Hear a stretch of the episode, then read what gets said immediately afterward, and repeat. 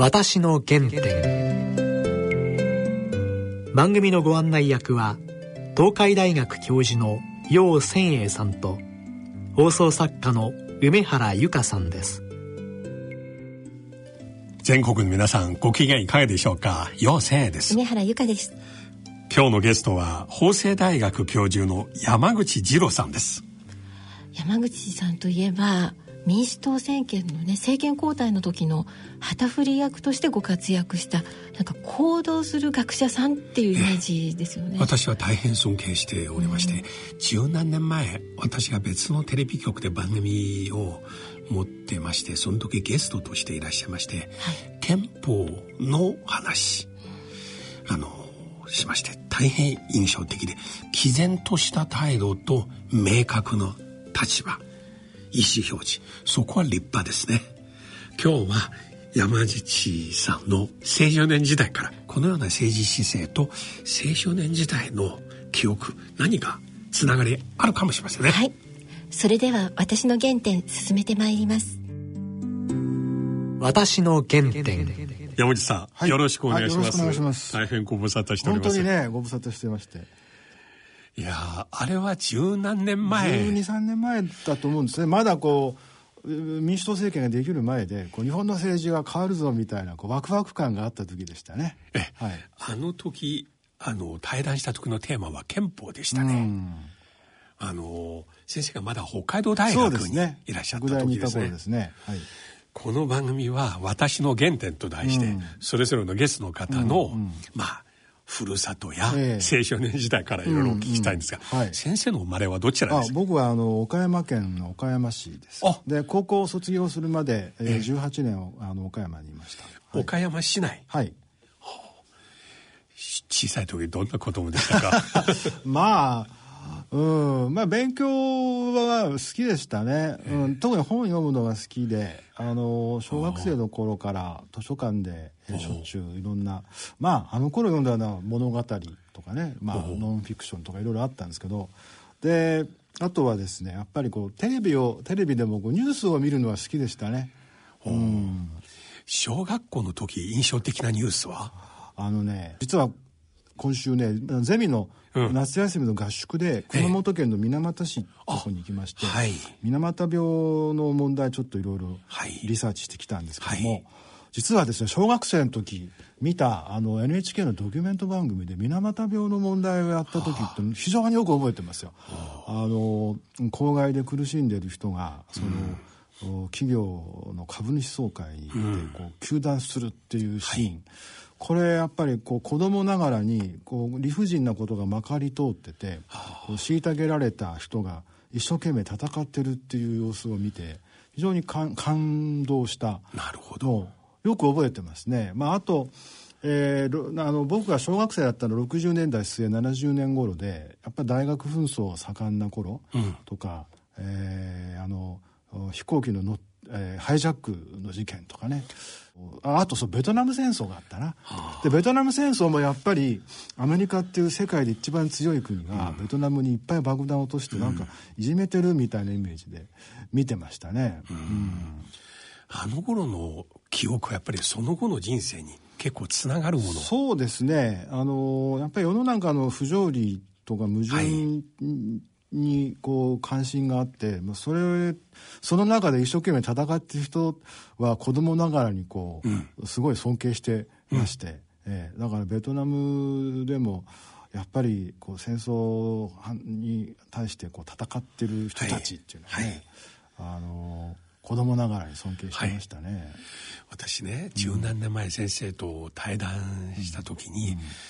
おっしゃったこと一つ、うん、今でも覚えてます。その後何度も時々思い出して、また学生にも言ってますが、憲法とは市民側の武器である。うん、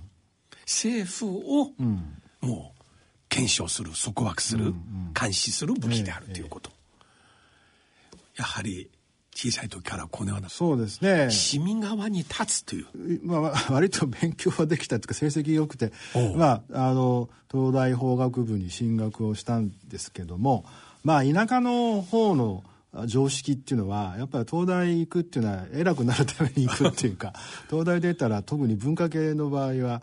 えー、官僚になるものだというこう一つの常識があったんですけど私それはすごい嫌でなるほど、うん、あのまあ中学高校時代も、まあ、やっぱりニュース見るのが好きで、うん、まああの新聞雑誌とか読んでましたけれどもあのやっぱり今のその政治学っていう仕事につながった大きな、まあ、きっかけとしてはあの田中金脈事件とかロッキード事件あれ高校生の頃起きたんですよね。それであのうちの親父が文藝春秋を毎月取ってて立花隆さんが書いた、はいはい、あの金脈追求のレポートを、うん、読んでやっぱりすごい感動しましてねこういう仕事してみたいなとかって思いましたね、はあ、うん、だから権力の側に入るよりも権力の悪を追求する方がかっこいいみたいな子供っぽい正義感でしたけどね、うん、私もね今回のこの香港の問題、うんええ、実は今中国の友人と WeChat っていう SNS でお互いに毎日いろいろアップロードしたり、またグループチャットで議論してるんですよ。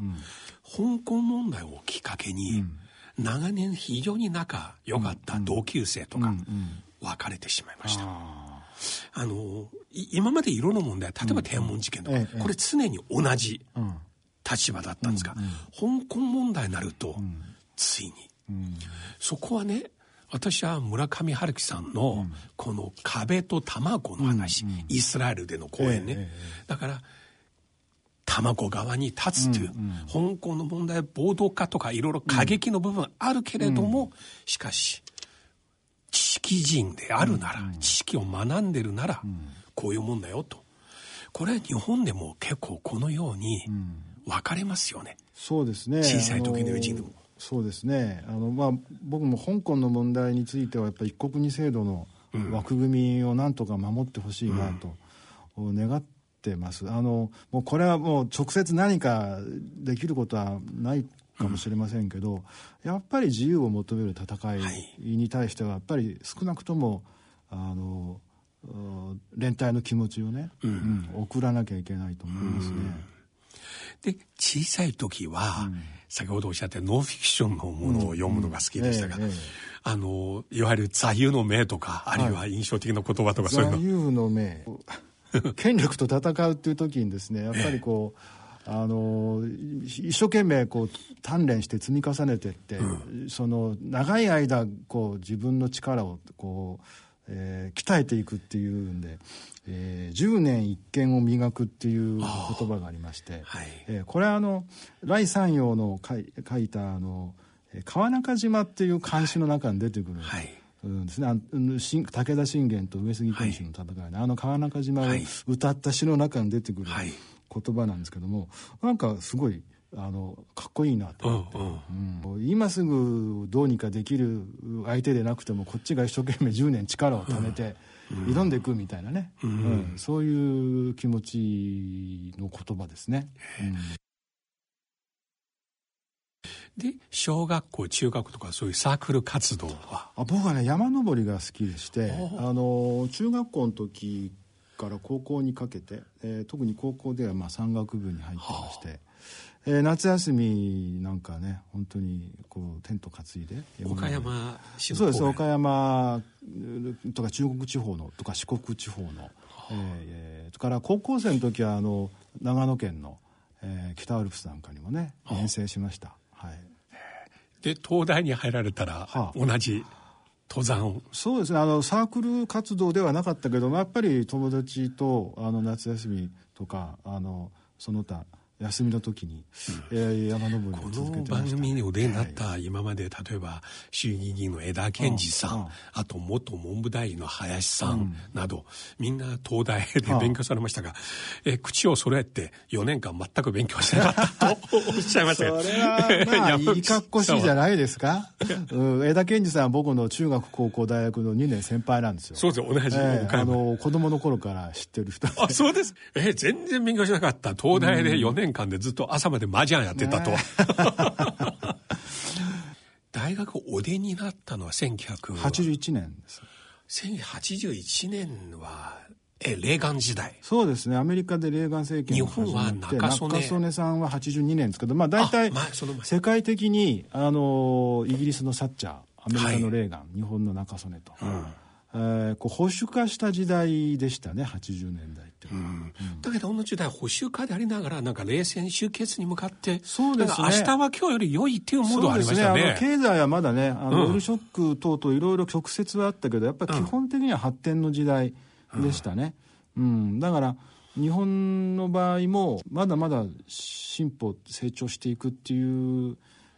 雰囲気はありましたよね、うん。私81年の中国すごい覚えてます、うん、もう本当に文化大学も終わって、うんうん、どんどん世界はかつて冷戦というか、うんうん、あるいは戦争の高まる危険性がある雰囲気だったんですけど、うんうん、だんだんだんだん緩和していく、うん、東と西対話していくという感じでしたね、そうです、ね、それが今とちょっと違います、あの僕80年代の 後半はあの、2年アメリカに行ってまして87年から89年アメリカのどちらですえっ、ー、とねニューヨーク州のあのコーネル大学っていうところで2年あの勉強してまして。でちょうどその頃ねレーガン政権の後半で、はい、あのゴルバチョフが登場してきてペロストロイカ、えー、冷戦の終わりに向けて世界が動く時代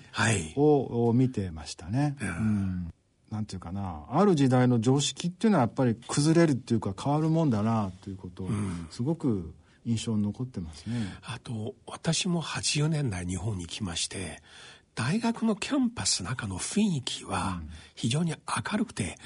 国際貢献とか、うん、あるいはアフリカに行くとか、うん、あるいはアジアに旅行する、うん、そういうムードありましたね。あのやっぱりある,、ある種のこう開かれたっていうかな、オープンマインドでこう外に関心を向けるっていう雰囲気はあっありましたよね、うん、うん、それからやっぱり国全体としても海外にこう一生懸命援助してこう世界のために何かしなきゃみたいな気分はあった時代ですよね、うん、あの頃国際人という言葉がかなり流行になりまして、私ねさだまさしの歌がすごい好きなんですよ。あの風に立つライオンという曲がありまして、はいはい、あのケニアに青年協力隊員として行かれた日本の、うんお医者さんの東京にいる彼女へのお手紙でしたね、うん。うん、そのまま歌いました、うんうん、すごい80年代の日本、うん、こんな感じだなと、うん、なんか今ちょっと内向きになってるような。そうですね。やっぱり経済の停滞がこれだけね二十数年続くと、うん、やっぱりみんなもう目先のっていうか自分の生活のことで一生懸命ならざるを得ないですよね、うんよくこの頃は日本のね戦後の教育を批判する声が多いですけど、山口さん振り返ってみて自分のあの頃の教育どうでしたか？小中高。一つはやっぱり歴史の継承ということが大きな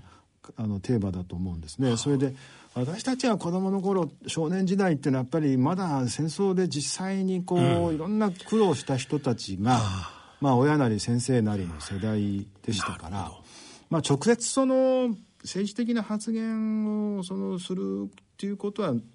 なかったけどやっぱりその国が間違ったことをすると、やっぱり国民は本当にひどい目に遭うと、うん、それからあの戦争で大きな犠牲を出したんだっていう、うん、そこがいろんな形でやっぱり我々こう聞かされてきたので、うん、やっ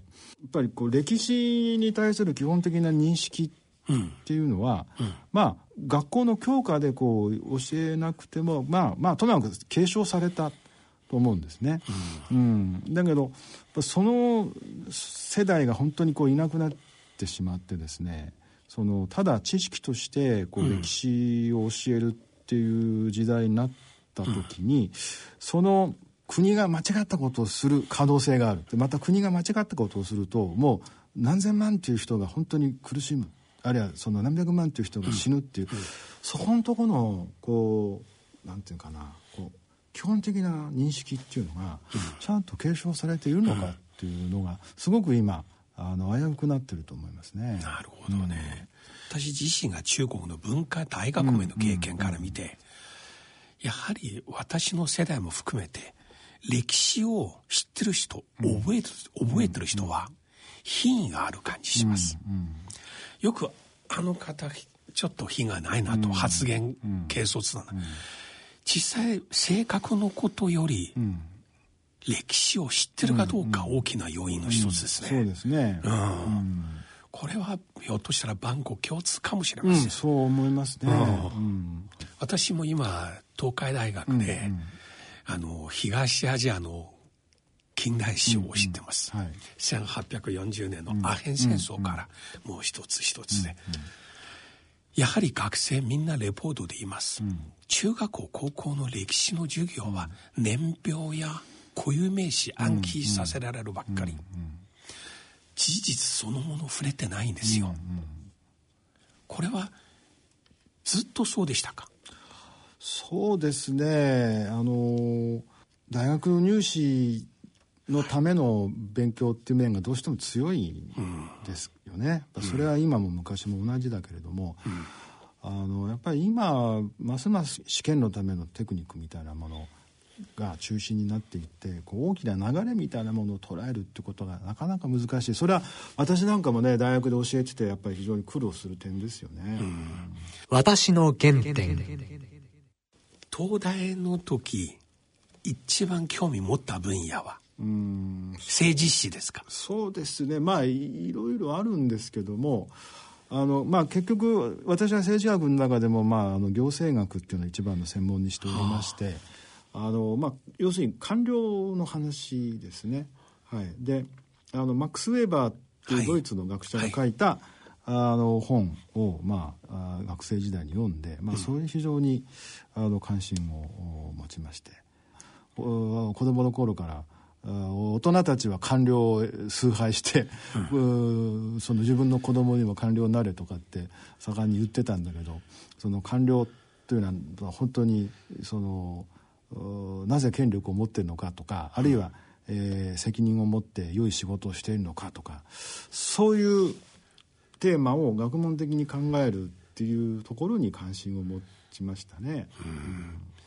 先ほどお父様が毎月文系診療を取ってらっしゃいまして、うん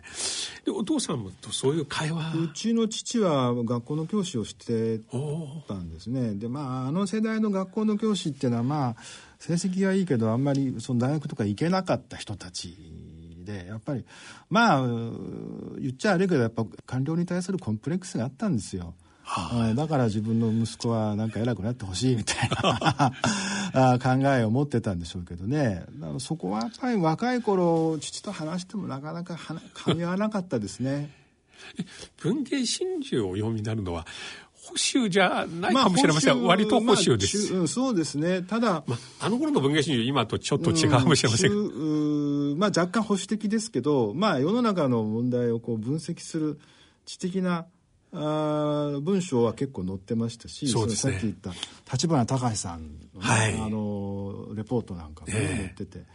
うん、それやっぱあれで結構世の中に対する目を開かれたっていう感じはありますね、うん、だけど東大卒業されまして公務員試験とか一切。まああんまりそもそもなる気がなかったんで、まあ、学者の道を最初から決め打ちで、えー、目指してましたけどでその時お父さんは少しうんまあまあ最後はもう勝手にしなさいっていう感じでしたけど、はい、東大お出になりましてすぐ大学の教員。そうですね。東大法学部であの、まあ、あの助手っていう形で修行した後北海道大学に採用してもらいまして1984年に北海道に来まして大体だから30年北海道に過ごしたわけです。はい。今法政大学にいらっしゃいますが、はい、こちらに移されたのは？うんまあそうですね。30年いてちょっと飽きちゃったっていうところもあるしまあもう一つ実はですねまああのこれ後からまた話題になると思うけど、うん、その2009年民主党政権ができて、まあ、私個人的には実際の政治との関わってまあ政権交代の旗振った人間の一人で。でそれが、まあ、まあ結果的にはねうまくいかなくて要するに安倍政権が復活した後野党がもう散々なあ停滞低迷混乱の状況の中で、まあ、やっぱりそのなんていうかなやっぱ実践的な活動をするためにもやっぱちょっと東京に拠点を移した方がいいなっていうことも動機の一つでした。はあ、うん、しかし移った後どうですか？実際は。うん。まあ私が東京移ったのは2014年なんですけど、うん、まあ、その後あの集団的自衛権の行使とか安保法制とかねさらにはあの特定秘密保護法とか、はい、いろんな、まあ、安倍政権の進める、うん、まあ、あの私から見れば非常に、えー、憲法上疑義があるような、はい、まあ、政策が続いていってですね。さらにその安倍さんが、まあ、憲法改正を打ち出してで、まあ、与党プラス改憲賛成派が、えー、国会の両院で3分の2を占めるというような、うん、状態の中で、まあ、どうやって、うん、今の、まあ、憲法を擁護するかという非常に差し迫った課題がありまして、うん、まあ、それについては学者というよりは、まあ、ある意味運動家として市民運動、うん、関わって、まあうん。それはそれで、えー、まあ、意味があったと、私自身は思ってます。あのよく日本では県民性という言葉が、はい、私がよく中国はあまり商民性ということを言わない。例えば山東省とか江蘇省とか言いませんけれどこの番組でなった例えば江田さん、うん、岡山のこと、ええ、あるいは元防衛大臣のあの中谷さん。自分は高知出身で、うん、自由民権運動の影響、反骨精神を持って言論の自由で、まあちょうど自民党総裁選挙の時だったので、自分はなぜ石破さんを支持して反安倍するかという話。山内さんから見て、岡山県でどのようなうん。ささっきも言いましたけど、えー、割とね権力志向が強いっていうかそうですか。あの反骨精神じゃなくてやっぱりこう権力の中枢にこう上り詰めていこうみたいな気分が強いとこじゃないかなと思うんですけどねあの高校のこう先輩とか見てても、えあの役人になった人結構多いですね。うん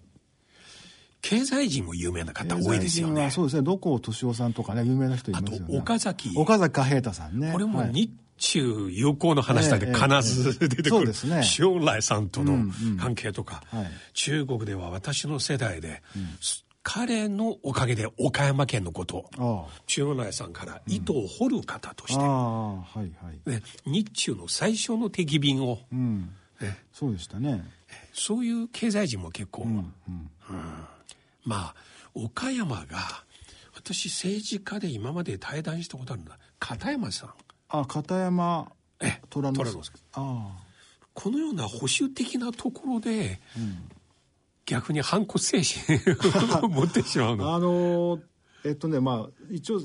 革新左翼の側にも人材を供給してましてね。あの枝さつきさん、はい、それからまあ枝さつきさんのお父さんの枝三郎さんって、はい、まあ、社会党の側のあのリーダーの一人ですね。そうですね。なんか枝さんっていうのは私非常にやっぱり尊敬してる政治家でして、ええ、あの社会党の中で江田さんっていうのは割とこう、はい、穏健現実主義的で、ね、あの、はい、イデオロギー的じゃなかったんですよね。非常に頭脳明晰で、えー、それで、うん、まあ結局社会党の中ではもう権力闘争に敗れて、はい、えー、最後まあちょっと不幸な結末になっちゃったけどまあでもその意思を引き継いでまああの頃江田さんが言ったあの江田ビジョンっていうのがあるんですけど、うん、まあ、そういう考えっていうのはやっぱり2000年代にまあ私たちが政権交代をまあ目指す時のやっぱり一つの重要な土台になったなと思いますよ。ね、この頃ねあの歴史修正主義という考えを持つ、自覚性を持ってるかどうかは別として、うん、という30代40代の方が多いと言われる中、うんなぜそうなったかっていう研究も結構盛んになりまして、私先日読んだ論文では、うん、彼らの共通点の一つはですね、高校時代、うん、教員に対する反発があった、その社会科の教員の先生に対する反発によって、あえて反対側に行くっていう、そういうのがありますか？あのー、学校教育、うん。それからまあ一部のメディアですね、まあ、いわゆる進歩派メディア、はい、朝日新聞とか、はい、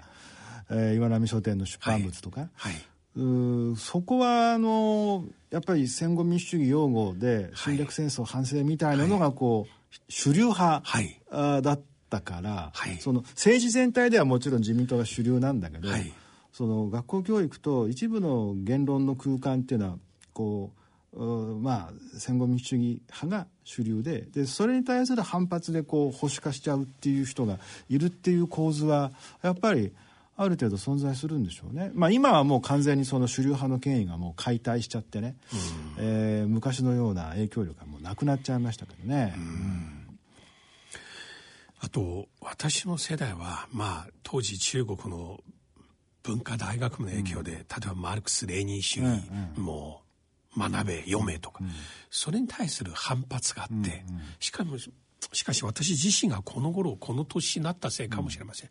最近このカール・マルクスのねいろいろ研究はい、特にこの頃日本の若い学者が、もう世界でマルクス研究の最高峰の賞を取りまして、私も早速こういった本を最近読みまして、再びですね、例えばアマゾンのような巨大企業、あるいはこの頃のね、世界のこの、あの状況、結構最近静かなブームになってるんですそうですね。あの、いや、私もね、実は、あの、大学のゼミで、はい、あの共産党宣言を去年読んだことがあるんですけど、はい、やっぱりね資本主義が変わったんですよ、はい、20世紀の後半の資本主義っていうのはすごくおとなしいっていうか、はい、働く人にとっても幸福をもたらす経済システムで実際まあ高度成長期、給料上がって生活豊かになってみたいな、資本主義というか市場経済の中でみんな喜んでいたわけですけどもやっぱりまさに冷戦が終わって、うん、その社会主義がなくなって、うん、中国もロシアもどんどん市場経済の中に入ってきて大変な、はい、労働力の供給方、はい、グローバルな競争が進む中で、はい、あの19世紀的なそれこそマルクス・エンゲルスが描いた、あの19世紀型の資本主義がまた戻ってきた。はい、だからこそやっぱりマルクス読むの面白いですよね。うん。うん、19世紀の末期はこの新たのね、あの機械文明のせいでかなりまあ余剰価値というかかなりね、いきなり巨大化になって、しかしこの頃これらの本を読みながら例えばアマゾンあるいはその、ウバのような実態が見えないけれど、世界中から何百万人の労働時間を、と生む価値をね、ああいう形で取る企業、でもう一つはね私中国の現実と結びつけて、あの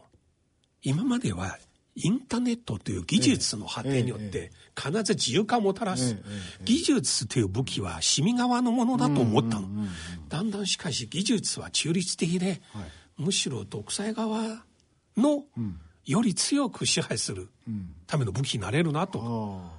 なるほどね。これもねあの頃と似てるなという。私の原点中国ではねこんなことわざあるんですよ、うん、青少年時代のことを3歳の状況を見たら、大きくなったらどうなるか分かる、う。ん、7歳の時の様子見たら、年取った時の姿が分かる、だから最近ねさまざまな問題と小学校の同窓会高校大学の同窓会今、SNS のおかげで全部できてるけど、もう本当に喧嘩ばっかりですね。やはり青春の時代で振り返ってみると原点振り返ってみると、うん、あの頃で受けたもの家庭の環境とか、うん、あるいはそうですね。やっぱりこう小学校中学校ぐらいに読んだ本の影響ってやっぱり一生続きますよね。うん、でやっぱりこう何を正しいと思うかかどういう価値観が大事かとか、はい、そういうことはやっぱり10代の前半ぐらい基本的にできるんだなと自分でも思いますね。私もだんだんこの年だったら死んでも多分やめられない価値観というものが、うん、もう頑固と言われてももう頑固ですという部分ありますよね。今日ありがとうございました。はい、ありがとうございました。私の原点。いや山口さんの話面白かったんですね。少年時代の話がね聞けるのちょっと岡山は保守的だとおっしゃいまして、そうですね。これ私としてはちょっとうん。イメージじゃないですか？イメージではないですね。うん、だけどこういう保守的なところにねいながら逆に市民側に立つ政府や官僚に対してもう厳しくチェックしていくっていう、まあ目線をかなりあの頃から持つようになりましたね、はい、お父様から買ってくれた文藝春秋の話。これ面白いですね。ひょっとしたらみんなそのような一冊あったかもしれませんね、はい、番組では皆様からのご意見ご感想をお待ちしています。ご投稿は番組ホームページのメール送信欄からお願いします。またこの番組はポッドキャストそして Spotify からもお聞きいただけます。ラジオ放送では収まりきれなかったお話がいろいろお聞きいただけますのでぜひチェックしてください。それではそろそろお時間です。お相手は陽千恵と。梅原由香でした